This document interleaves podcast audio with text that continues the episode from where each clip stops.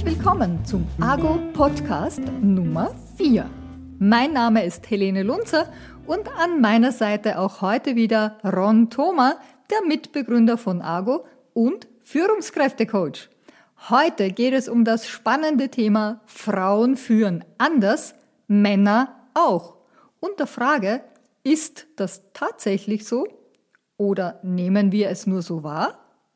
Herzlich willkommen, Ron. Ich freue mich, dass wir heute wieder gemeinsam so ein spannendes Thema haben. Ja, auch herzlich willkommen von meiner Seite. Ich freue mich auch. Die ersten drei haben schon sehr viel Spaß gemacht und äh, bin sicher, die nächsten werden das auch tun. Da bin ich mir auch ganz sicher. Deshalb legen wir doch gleich los. Und zwar mit der Frage, was ist Leadership? Was macht das denn aus? Also wenn, wenn du dir diesen moderneren Begriff Leadership anschaust, wie sich der entwickelt hat, auch in den letzten Jahren, dann geht es äh, dort um Kompetenzen, um Fähigkeiten, aber auch um Einstellungen, wie man Menschen führt, die jeder Mensch mitbringt. Man ist ja weggegangen von diesem Angeboren, ne? das gab es ja eine Zeit lang, das Angeboren, dann gab es eine Zeit lang äh, das, das Ding, da, das kann man, das kann man nicht oder man muss so und so sein. In der Zwischenzeit wissen wir, dass es eine schöne Bandbreite gibt äh, und, und an Grundfähigkeiten, Kompetenzen und jeder Mensch auch ein Stück anders führt. Ne? Das ist ja auch das Thema Männer-Frauen-Unterschiede. Werden die wahrgenommen? Sind sie wirklich da? Ich würde es reduzieren auf, auf drei, drei Punkte, die ähm, sich eher auch ein Stück mit dem decken, was wir in der hellen Seite der Macht ansprechen, nämlich zu sagen, äh, der wesentliche Faktor ist reflektierten Selbstwert. Das heißt, ich weiß, wer ich bin, ich weiß, wo es hingeht, ich kenne meine Stärken, meine Schwächen, ich mache mich weder zu groß noch zu klein und ich stehe zu mir selbst. Das zweite ist die Fähigkeit zur Empathie, nämlich an anderen Menschen interessiert zu sein, mitzukriegen, wie es denen geht, was die brauchen und auch bereit sein zu handeln. Und das dritte ist die, die Fähigkeit, gewissenhaft vorzugehen und Gewissenhaftigkeit natürlich im Erledigen von Tasks, im Erledigen von Aufgaben. Aber noch viel wichtiger ist dieses verantwortungsvoll zu sein und darauf zu schauen, was hat das, was ich hier entscheide und verlange, für Auswirkungen also Kollateralschaden zu berücksichtigen, ähm, Ressourceneinsatz zu berücksichtigen und so weiter. Ja, und das sind, glaube ich, aus meiner Sicht diese drei wesentlichen Grundrichtungen, in die es gehen muss, ausgeprägt mit allen anderen Fähigkeiten, die Menschen so haben. Dann gleich an dich die nächste Frage oder eine Vermutung. Ähm, es kommen ja glücklicherweise immer mehr Frauen auch in Top-Führungspositionen. Wenn wir uns jetzt anschauen, die Kriterien für gutes Leadership, das du gerade, die du gerade erwähnt hast, stellst du in der Praxis einen Unterschied in dieser Leadership-Qualifikation zwischen Frauen und mhm. Männern fest? Ähm, die Antwort ist darauf eher nein. Also das heißt, ich merke in meinen Seminaren, in der Arbeit mit den Menschen, dass die, die Unterschiedlichkeit zwischen einzelnen Menschen, egal welchen Geschlecht, größer ist, als dass ich sage, Frauen sind tendenziell so, Männer sind tendenziell so. Ähm, das nehme ich eigentlich nicht wahr. Natürlich, äh, eines muss man schon dazu sagen, es sind deutlich mehr Männer in den Führungskräftetrainings als Frauen. Das ist so ein Problem, das wir haben. Also so diese, diese Diversity äh, im Gender-Bereich, die findet noch nicht statt. Also das ist ein spannendes Thema. Aber was ich wahrnehme, ist, dass, dass es Männer gibt, die deutlich ausgeprägter sind in diesen empathischen Fähigkeiten als manche Frauen. Ja? Oder umgekehrt, dass es Frauen gibt, die, die sehr, sehr deutlich sind im, im Entscheidungen treffen, während manche Männer zögern. Und umgekehrt. Ja? Also ich, ich, ich nehme das nicht wahr. Und es gibt ja auch ganz spannende Studien. In den 80er, 90ern gab es viele Studien, die sich mit dem Thema beschäftigt haben und gesagt haben, ja, es gibt was. Frauen sind eher einfühlsamer, gehen eher mehr auf die Menschen ein, haben eher einen, einen, einen Führungsstil, den man so als, als, als, als äh, partizipativen Stil bezeichnet und transformational, ja? also, also im, im, im Entwickeln. Und Männer sind eher entscheidungsorientiert und haben eher einen Führungsstil, der so äh, transaktional ist, also so wir tun, wir machen. So. Studien im letzten Jahrzehnt haben das widerlegt und haben gesagt, es gibt keine signifikanten Unterschiede, die sich auf äh, das Geschlecht festmachen lassen. Mhm. Das heißt, wenn ich das jetzt aufgreife, erlebst du dann einen Unterschied im Führungsverhalten über die letzten 10, 15 Jahre generell? Weil du hast vorhin gesagt, du erlebst ja auch sehr viele Männer, die sehr empathisch sind. Hat sich das verändert aus deiner Erfahrung heraus? Ähm, ja, es hat sich verändert Und es war auch eine klare Intention in all den Trainings, die wir gemacht haben, die auch von unseren Kunden nachgefragt wurden, das zu tun. Also im Vergleich zu den 90ern, wo ich meine Karriere begonnen habe, waren die Anforderungen an Leadership-Programme, die sind jetzt anders, als sie damals waren. Das heißt, damals ging es so um Entscheidungen treffen und strukturiert zu managen. Der Fokus lag in den 90ern auf Managen. Ja? Und jetzt liegt der Fokus tatsächlich auf Leadership, auch unter den Gesichtspunkten dieser dieser agilen Arbeitswelt, die da ja auch immer mehr auftaucht, mit allen Vor- und Nachteilen. Aber da läuft viel mehr in, die Führungskraft dient den Mitarbeitern, damit die ihren Job machen können, weil das bringt unterm Strich mehr, als wie wenn alle einem dienen, der sie dann oder äh, wichtig machen kann und sagt, ich war's. Ja? Also es ändert sich insofern, dass man viel mehr auf Menschen eingehen muss. Macht genügend Schwierigkeiten, vor allem in der Boomer-Generation, meiner Generation, aber auch in der X-Generation, die die nächste ist. Da tun wir uns noch schwer, während die neuen Generationen sich da auch ein Stück leichter tun, weil sie auch anders erzogen werden, weil sie andere Vorbilder haben. Ja, ähm, und ich glaube, da beginnt die Veränderung in den Bildern, die wir haben, aber auch in dem, was Ziel ist. Und oft ist natürlich auch das Ziel das eine und die Realität ein anderes. Aber ich merke diesen Wunsch, diese, diese Kompetenzen, empathisch zu sein, äh, emotional intelligent zu sein, als ganz äh, entscheidenden Anspruch. Aber aus der eigenen Erfahrung heraus möchte ich dir jetzt doch noch auch diese Frage stellen. Ähm, auch wenn der Unterschied im Führungsverhalten zwischen Männern und Frauen offensichtlich tatsächlich geringer ist als vielleicht angenommen, hat nicht trotzdem die Tatsache, dass es einfach jetzt zunehmend mehr Frauen auch in Top-Management-Positionen äh, gibt, dazu beigetragen, dass sich die Managementkultur verändert hat. Also das Selbstverständnis von ManagerInnen dadurch verändert? Ähm, das ist eine gute Frage. Ich, ich, ich weiß nicht, was vorher war. Also das, das, das Henne-Ei-Prinzip. Ne? Was war zuerst? Ich denke, dass es Hand in Hand gegangen ist. Ich denke, dass Frauen, die sich da in Positionen hineingearbeitet haben und Dinge ähm, erreicht haben, am Anfang sehr oft versucht haben, auch wie Männer zu sein. Also ich denke, die ersten Bilder, die wir haben von Frauen, die Karriere gemacht haben, ne, äh, sehr schön dargestellt in Der Teufel trägt Prada in dem Film, äh, waren, das sind die härteren Männer, das sind die tafferen Männer. Das hat sich verändert, aber ich glaube auch aus mehreren Gründen, denn ich glaube auch, dass sich in der Gesellschaft und der Erziehung dort als erstes was verändert hat, nämlich zu sagen, Buben dürfen weinen, Buben dürfen mit Puppen spielen und schon Versuch gesellschaftlich da ist, vor allem in unserer Welt, man muss auch sehr vorsichtig sein, das ist auf diesem Planeten groß unterschiedlich, ja? aber in unserer Welt der Versuch da war, von seit, seit äh, ja, ich meinen Sohn habe, also seit sagen wir mal äh, circa einem Vierteljahrhundert, herzugehen und zu sagen, wir ziehen die anders, wir erlauben denen, wir geben denen mehr Freiheit und wir nehmen eine ganzheitliche, so im Yin-Yang-Prinzip, Herangehensweise an Menschen, an Organisationen. Und das hat dazu geführt, dass andere Bilder entstanden sind, auch auf der Notwendigkeit, dass die alten Muster, diese dunklen Triaden, dieses Ding nicht mehr überall so gegriffen hat. Tut es ja immer noch und die gibt es ja immer noch, wie wir wissen. Und das hat dazu geführt, dass auch mehr Frauen sich dann dafür entschieden haben, das zu tun. Und dass man dann auch bewusst gesagt hat, wir brauchen mehr Frauen. Und das hat zu Veränderungen geführt. Also ich glaube, es war so eine Mischung. Man hat gesagt, wir brauchen andere Menschen, wir brauchen andere Bilder.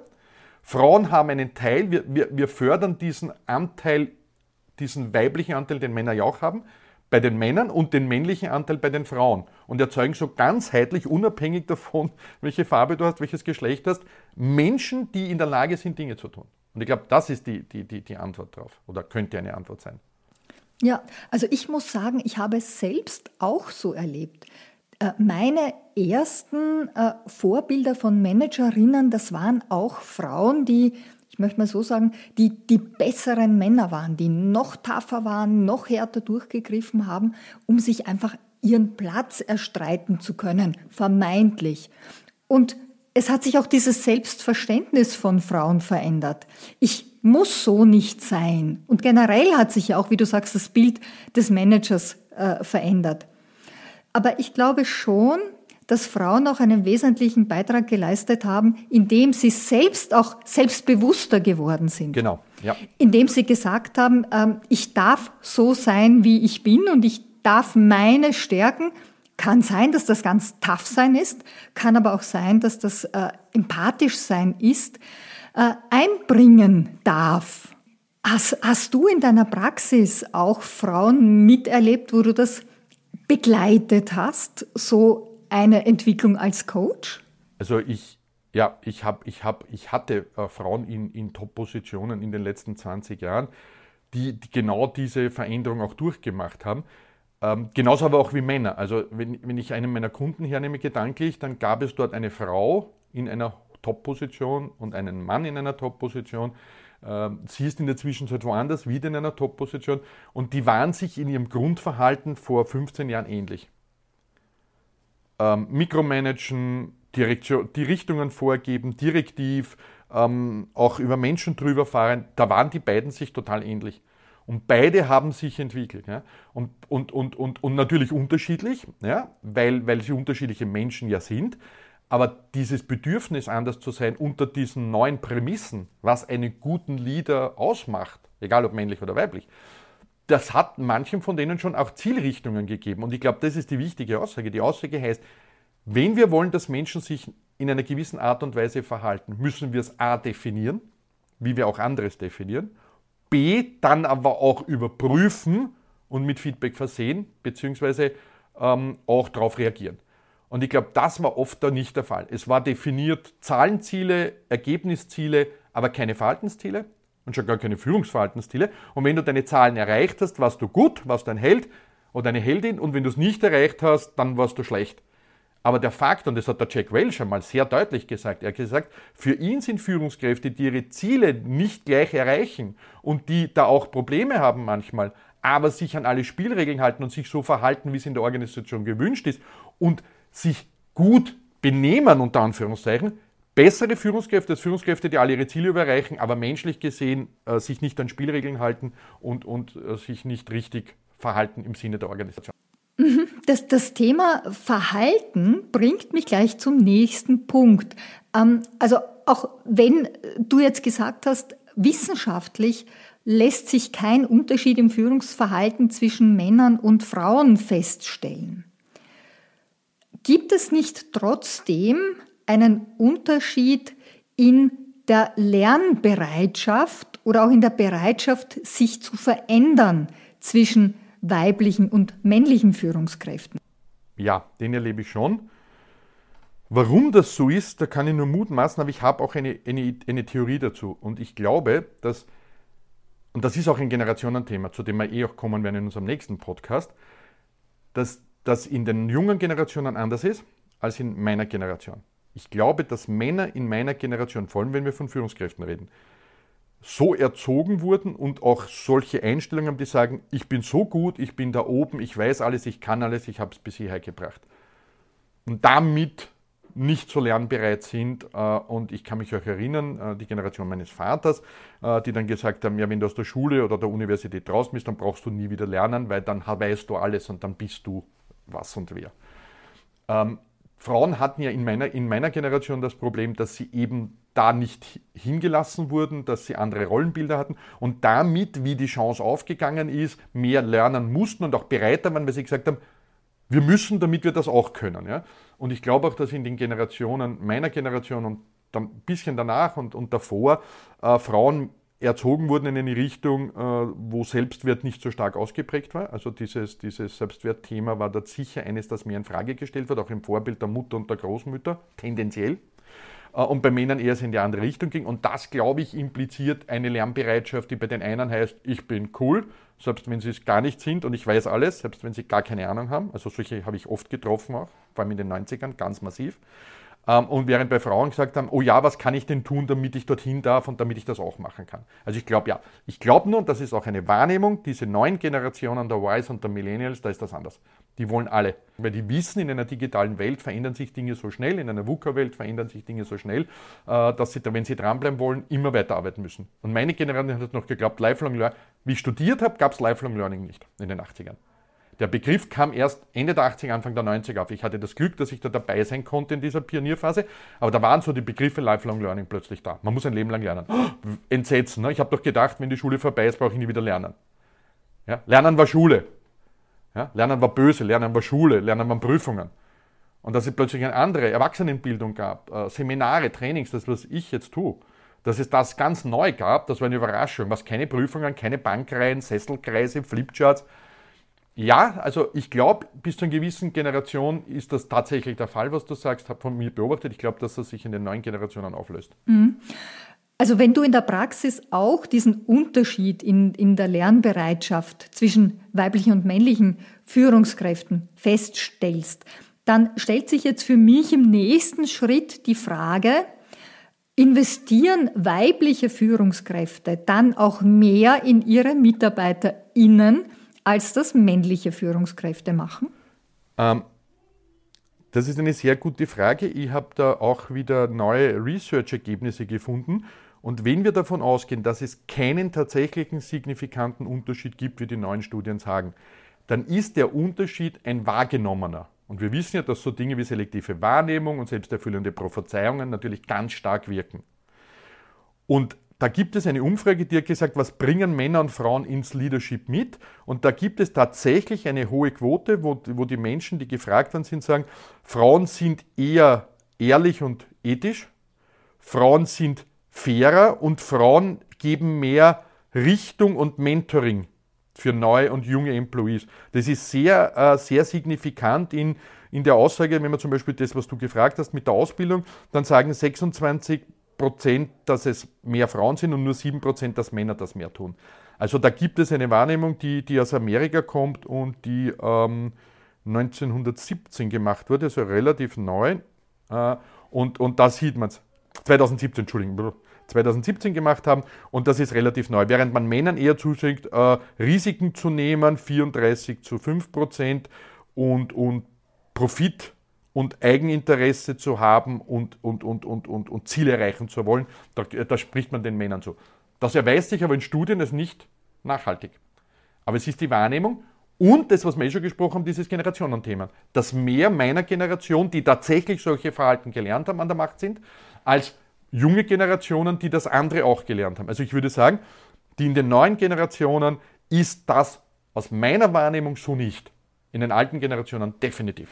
Ja, um bei dieser Wahrnehmung zu bleiben, kann das nicht auch ein bisschen damit zusammenhängen, welche Art von Funktionen Frauen als Top-Managerinnen zu Beginn äh, übernehmen durften. Es war ja klassisch. Ich meine, die ersten Funktionen, die Frauen in wirklichen Top-Positionen einnehmen durften, waren HR-Managerin. Ja. Klassisch oder Marketing äh, und Kommunikation. Ja, und genauso ist es immer noch, dass du in vielen Firmen in den, in den oberen Führungsebenen Frauen genau in den Positionen findest und nicht als äh, Chief IT Officer oder Chief Operational Officer oder Chief Sales Officer. Ja. Ähm, und und das, das glaube ich schon. Und, und, und in dieser selben Studie, die ich zitiert habe, gibt es auch noch eine andere, die sagt, in welchen Industrien ähm, macht das noch mehr Unterschied Frauen und Männer? Und ähm, wo, wo werden Frauen eher wahrgenommen und eingesetzt, auch industrieweise? Und das ist sehr spannend. Ähm, da, da, da, da ist ein deutliches Übergewicht bei Frauen in, in Krankenhäusern, in den großen Retail-Chains, also in den, in, den, in, den, in, den, in den Shops und in den großen Banken und Finanzdienstleistern. Da ist ein deutliches Übergewicht wahrzunehmen, dass dort Frauen mehr sind, aber auch mehr wahrgenommen. Das ist eine, ein richtiger Job für Frauen. Während die gegen äh, Computersoftware, die großen Öl- und Gasfirmen äh, und Sportteams das ganz massiv in Richtung Männer geht.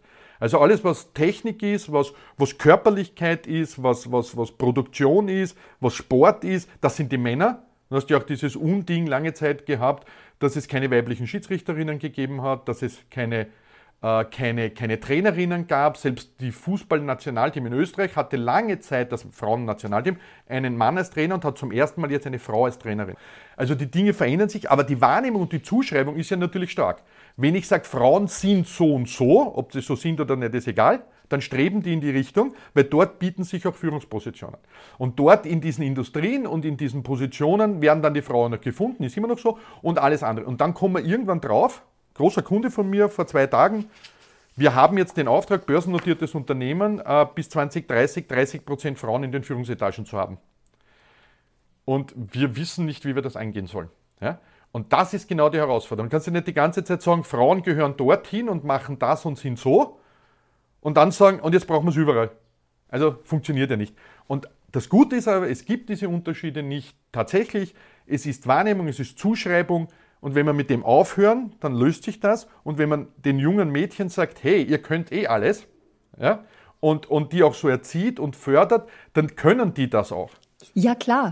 Und am schönsten wäre es ja, wenn wir generell von diesen Stereotypen wegkommen würden, was alle Geschlechter anbelangt. Wenn sich jeder Mensch frei aussuchen könnte, welche Position er gerne machen möchte, wenn er das kann, ganz vorurteilsfrei.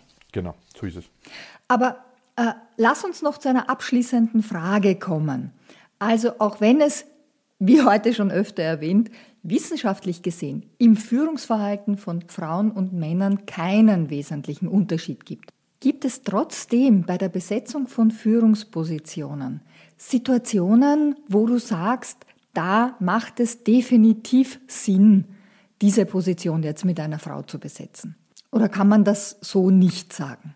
Also die Antwort ist, ist eine, eine, eine eigentlich einfache. Es ist überall von Vorteil, eine gewisse Gleichheit und Diversität zu haben. Jetzt egal, was es ist. Das heißt, zu sagen, ich habe einen Bereich, wo ich 99% Männer habe und eine Frau oder 99% Frauen und einen Mann, macht es keinen Sinn. Das heißt, ich brauche eine Quote, die einmal in Richtung der 30, 40% geht. Ähm, es muss nicht krampfhaft gleich sein und 50-50 und es darf auch mal 30-70 zu sein, egal für wen. Aber es kann nicht sein, dass ich gar keinen habe des anderen Geschlechts, und das geht aber in beide Richtungen, oder nur eine Quotenfrau und einen Quotenmann. Das macht keinen Sinn. Du brauchst, um die unterschiedlichen, und Männer und Frauen sind unterschiedlich. Die Frage war ja hier nur, führen sie unterschiedlich? Und da ist die Antwort nicht signifikant. Aber Männer und Frauen sind unterschiedlich in ihren Bedürfnissen, in ihrem Tun, in ihrem Denken. Und wenn ich das haben will, weil es eine Stärke ist, in einer VUCA-Welt zu überleben, dann muss ich auch dafür sorgen, dass die beide da sind. Und zwar in ausreichendem Maße. Ja, und wenn ich dann eine, eine, eine, ein Krankenhaus mit, mit, mit, mit Krankenpfleger habe oder eine, eine Volksschule, wo nur Frauen sind oder ein Kindergarten, ist das genauso schlecht, wie wenn ich einen Industriebetrieb habe, wo nur Männer herumrennen. Ja? Und, und, und selbst bei der Armee ist man draufgekommen, dass gemischte Teams, selbst im Kampfeinsatz, besser sind als reine Männerteams. Na Überraschung. Ja? Und das war doch immer ein Feld, wo man gesagt hat, Frauen dürfen nicht kämpfen. Ja, wie geht denn das? Ja, die können das aber auch. Und wenn sie es wollen, ich verstehe nicht, wieso man das überhaupt will, aber wenn sie es wollen, dann bereichern sie die Truppe. Selbst bei den Navy Seals. Und ich glaube, das ist wichtig für jeden Firmenchef. Und das Zweite ist, die Kriterien, nachdem ich Führungskräfte auswähle, müssen Leadership-Kriterien sein und keine Fachkompetenzen. Weil die machen nämlich keinen Unterschied. Ja? Und je höher die Positionen sind, desto weniger. Und wenn ich nach dunklen Triadenmuster aussuche und nach irgendwelchen vergangenen Leistungen aussuche, dann werde ich ein Problem haben. Wenn ich aussuche nach Entwicklungspotenzial, nach Zukunft und nach heller Triade, dann werde ich, egal welches Geschlecht, welche Farbe und welche Religion, einen Menschen kriegen, der dort einen tollen Job macht. Ein sehr schöner Gedanke. Ich finde es generell eigentlich gut und schön zu wissen, was du uns gerade erzählt hast, dass äh, Männer und Frauen in ihrem Führungsverhalten eigentlich nicht unterschiedlich sind. Und ich finde das gerade auch für Frauen eine sehr schöne Perspektive, äh, weil das auch heißt, man kann als Frau durchaus das Selbstbewusstsein haben, wobei es an sich ein Widerspruch ist. Also Frau kann als Frau durchaus dieses Selbstbewusstsein haben, äh, gleich gut oder gleich schlecht äh, auch als ein Mann zu sein. Und das, worauf es ankommt im Unternehmen, ist eben diese Mischung zu haben, diese Diversität zu haben, denn die bringt jedenfalls die besseren Ergebnisse. So ist es. Ja, damit ganz herzlichen Dank an dich. Das war wieder einmal ein richtig spannendes Thema mit einem doch äh, unerwarteten Ausgang, muss ich sagen. Vielen Dank für deinen Input und diese spannende Diskussion. Ja, herzlichen Dank auch von meiner Seite. War wieder mal cool. Und ich denke, ähm, die wichtigste Aussage ist, einfach weit genug und offen genug denken, open-minded zu sein, äh, weil das Leben hat immer wieder Überraschungen parat. Bis zum nächsten Mal. Ja, damit möchten wir uns herzlich verabschieden und stay tuned. Beim nächsten Mal geht es um Jan Lieder. thank you